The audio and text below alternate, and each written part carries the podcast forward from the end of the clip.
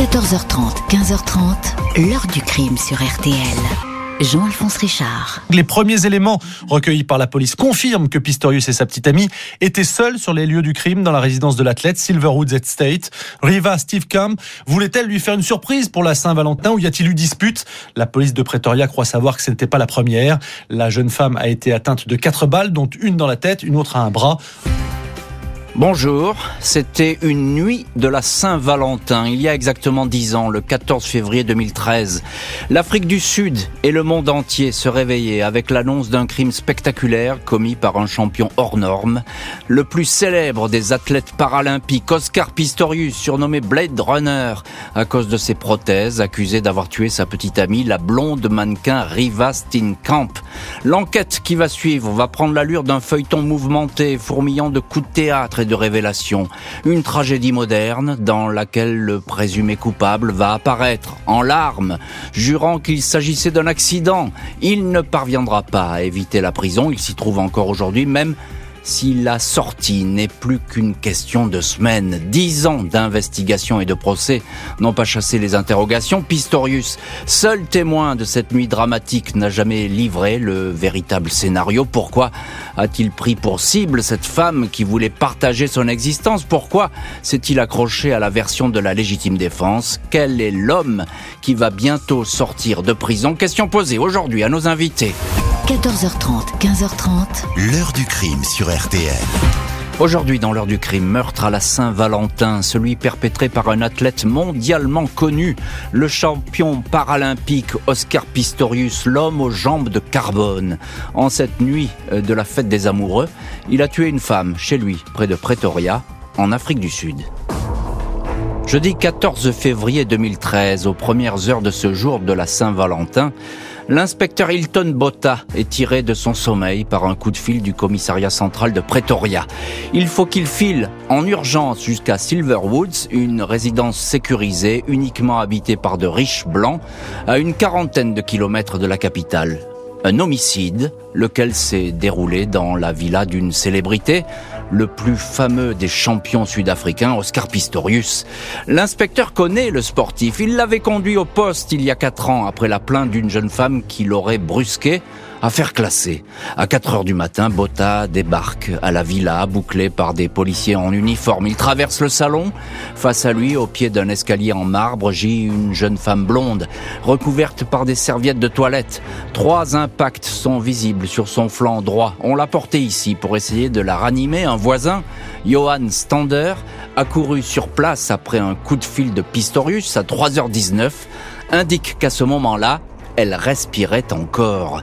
Le champion aurait tenté un bouche à bouche. Un médecin de la résidence est aussi venu, mais il n'a rien pu faire. La jeune femme a été tuée à l'étage, dans une salle de bain dont le carrelage est couvert de sang. Sur le sol, un pistolet 9 mm parabellum.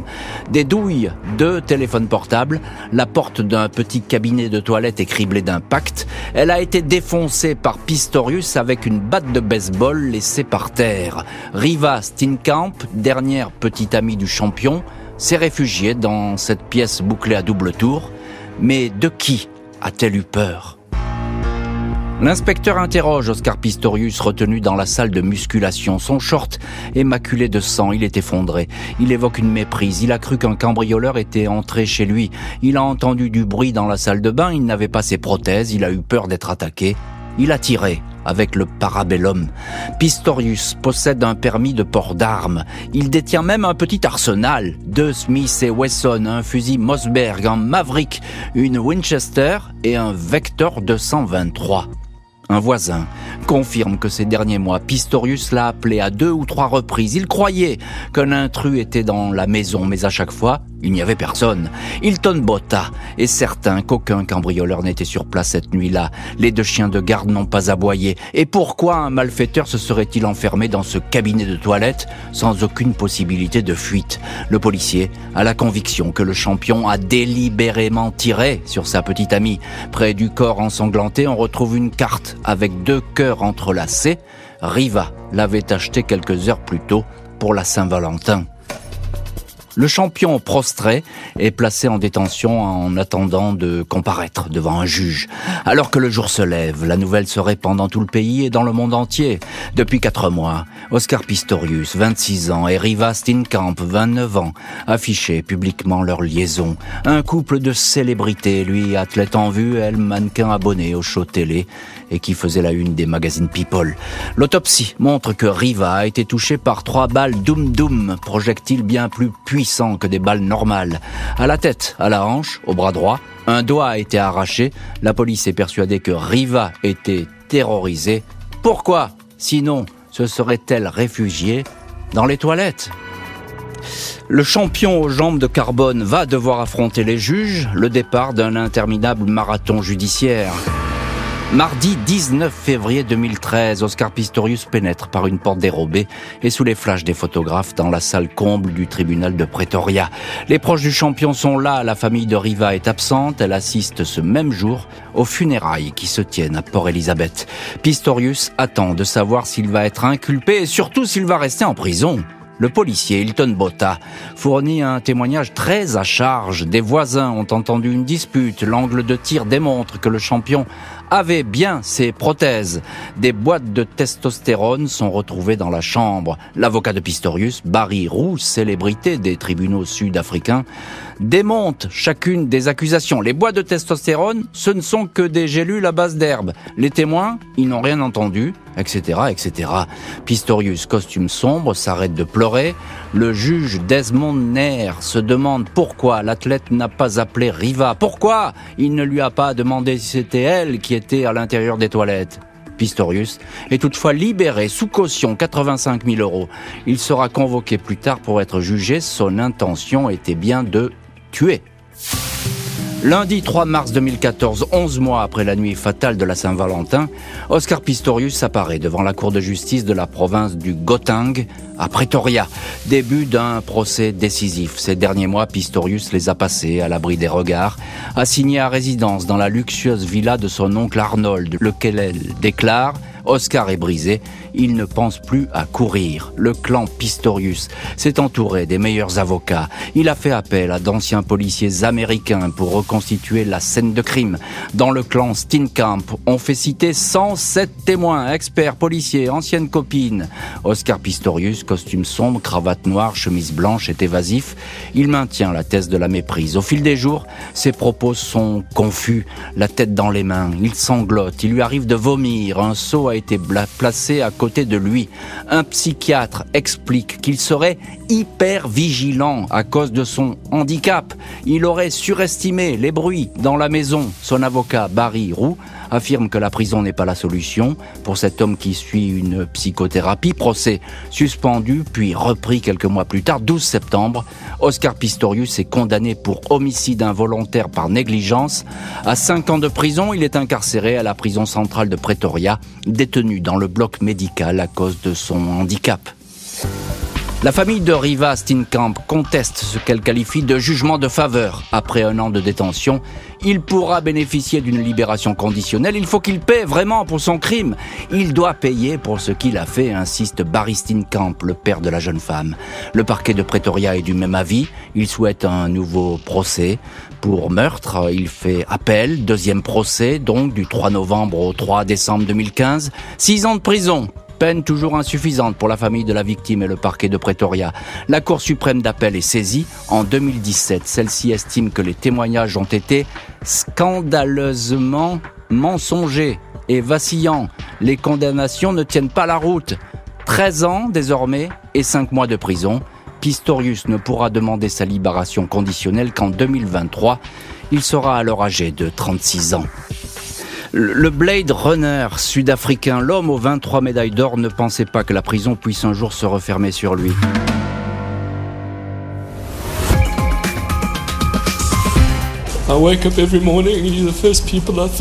Vous êtes les premières personnes à qui je pense le matin en me réveillant. Je ne peux pas imaginer la peine et la douleur que je vous ai causées. Je fais d'horribles cauchemars. Je me réveille avec une odeur de sang. Je suis terrifié. Fin novembre 2017, Oscar Pistorius, longtemps persuadé qu'il ne passerait que quelques mois en détention, au regard notamment de son extraordinaire notoriété, est à l'isolement dans la prison de haute sécurité de Kosso Mampourou, Quelques mois plus tard, il est discrètement transféré à celle d'Atteridgeville, dans la banlieue de Pretoria, un centre correctionnel qui ne compte presque pas de meurtriers où les détenus peuvent jardiner. Pistorius va abandonner l'exercice physique intensif, se laisser pousser la barbe et se mettre à fumer. Son père, Enke Pistorius, avec lequel le champion a depuis longtemps pris ses distances, certifie que son fils est davantage à la recherche du pardon que d'une libération. Peu de visiteurs réguliers, à l'exception de Bill Schroeder, son ancien instituteur qu'il a toujours soutenu.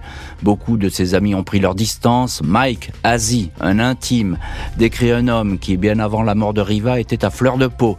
Il se prenait pour Superman, il ne touchait plus terre. Un autre ami parle d'un garçon très agité. On se disait qu'il allait finir par tirer sur l'un d'entre nous.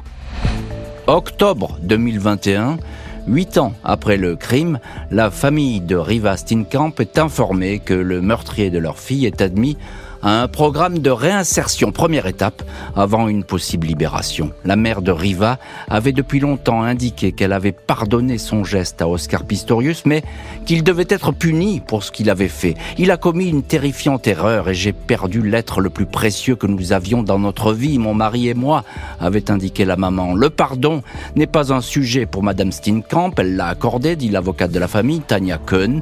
C'est plus difficile pour Monsieur Steenkamp, mais il en parle le temps venu. Il est le seul témoin effectivement de son geste. Dix ans après les faits, le champion paralympique va demander officiellement sa libération anticipée. Mercredi 22 juin 2022, le père de Riva Steenkamp, Barry Steenkamp, fait face à Oscar Pistorius, meurtrier de sa fille, dans une salle de la maison d'arrêt de Port-Élisabeth, la ville où demeure la famille. La mère de la jeune femme, June Steenkamp, n'a pas voulu venir tête-à-tête nécessaire selon la loi sud-africaine dès lors qu'une demande de libération conditionnelle a été formulé. Je lui ai posé certaines questions, mais j'attendais des réponses différentes. Il m'a donné sa vérité, mais je n'ai pas entendu ma vérité.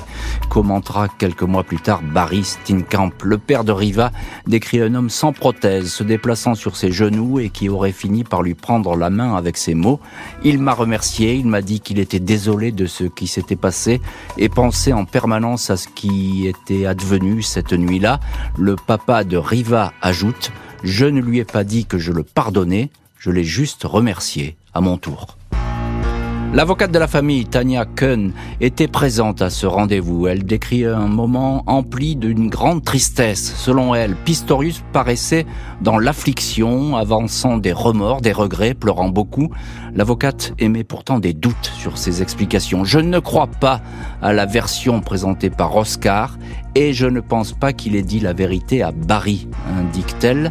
Cet entretien obligé avec la famille de la victime n'est pas un laisser-passer pour une sortie immédiate. La maison d'arrêt d'Atteridgeville précise que la libération conditionnelle d'Oscar Pistorius ne sera vraiment possible qu'à partir du mois de mars 2023. Une remise en liberté très attendue par la famille de Riva, très surveillée de près dans toute l'Afrique du Sud. Absente au rendez-vous du 22 juin 2022 avec Oscar Pistorius, elle n'en avait tout simplement pas la force. June Steenkamp a toutefois adressé une lettre au meurtrier de sa fille. Tu as volé la vie de Riva, qui ne sera jamais mariée, n'aura jamais eu d'enfant et n'aura jamais passé son diplôme d'avocate, écrit la maman.